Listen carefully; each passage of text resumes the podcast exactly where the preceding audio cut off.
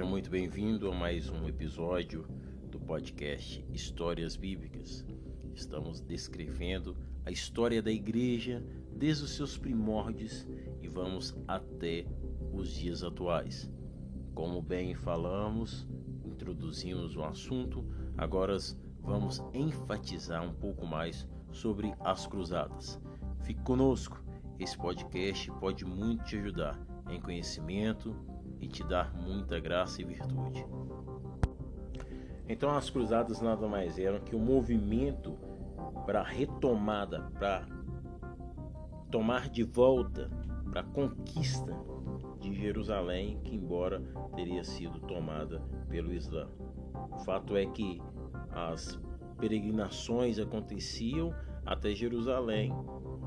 Aquelas pessoas iam lá peregrinando em forma de penitência para que pudessem pagar pelos seus pecados. Só que agora Jerusalém era dominada pelo Islã.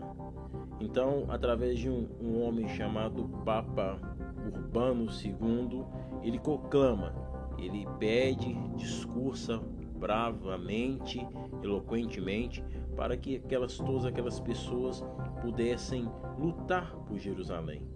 E ele diz que todos aqueles que lutassem para a retomada de Jerusalém teriam indulgências plenas, ou seja, é, não pagariam mais pelos seus pecados, eles seriam salvos e não precisariam mais de pagar nenhum tipo de penitência.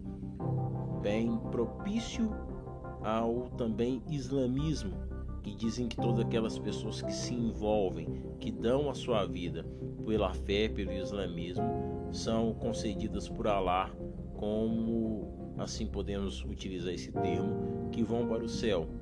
Né? Então, assim também foi essa indulgência, essa eh, exclamação do Papa Urbano II. E surpreendentemente, aquelas pessoas lutaram, eles usavam o escudo com a cruz, e eles lutaram bravamente e conseguiram retomar Jerusalém. E aí Jerusalém foi retomada e ali então começa a estabelecer um novo governo.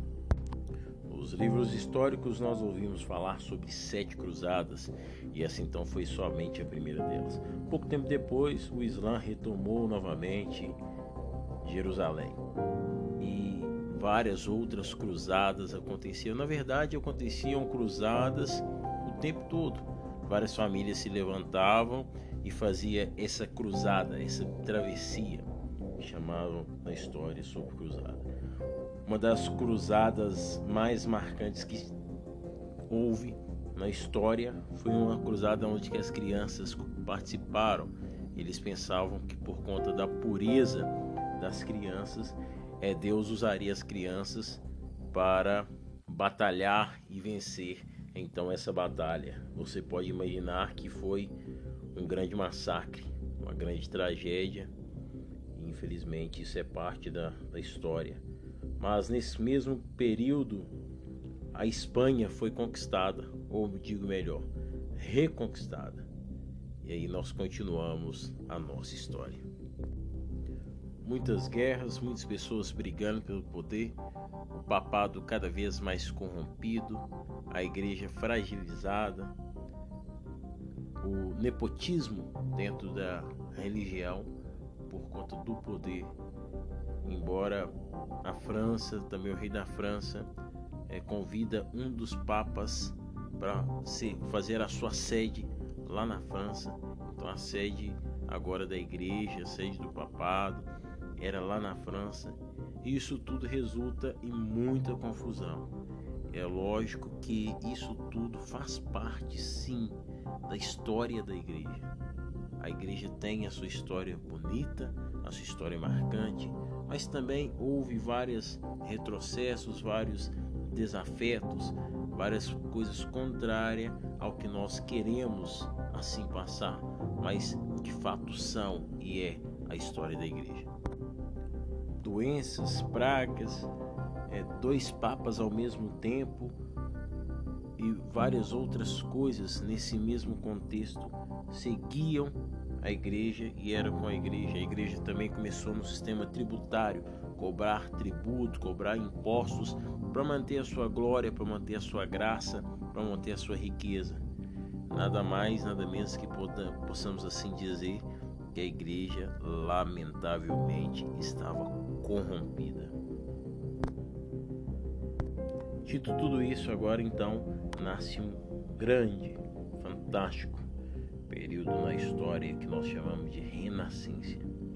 Renascença nada mais é do que colocar o homem no centro da história, o que nós vimos como o humanismo. Esquece um pouco, deixa de lado um pouco Deus e começa a colocar agora o homem no, centro da história. Com a Renascença também nasceu grandes homens como Michelangelo, Donatello, Leonardo da Vinci, grandes obras de arte como Mona Lisa. É, isso tudo veio do período da Renascença. Agora a cultura, a ciência, a, os livros, a, o estudo científico era muito mais eficaz. Com isso nós abrimos brecha para dois grandes nomes da história também, Platão e Aristóteles. Então isso tudo fez com que a igreja fosse perdendo a força, a ciência fosse ganhando lugar da fé, a razão fosse matando a fé. E com isso a igreja precisava de, de mais fundos monetários para se estabilizar, para manter. É, um dos papas começou a pegar pesado com indulgências, então eles cobravam dinheiro para tirar um parente querido do purgatório, para você pedia perdão pelos seus pecados, pagando uma certa quantia, e com isso nós começamos a abrir brechas para o começo da reforma, para Lutero. Quer saber um pouco mais? Fique conosco no nosso próximo episódio.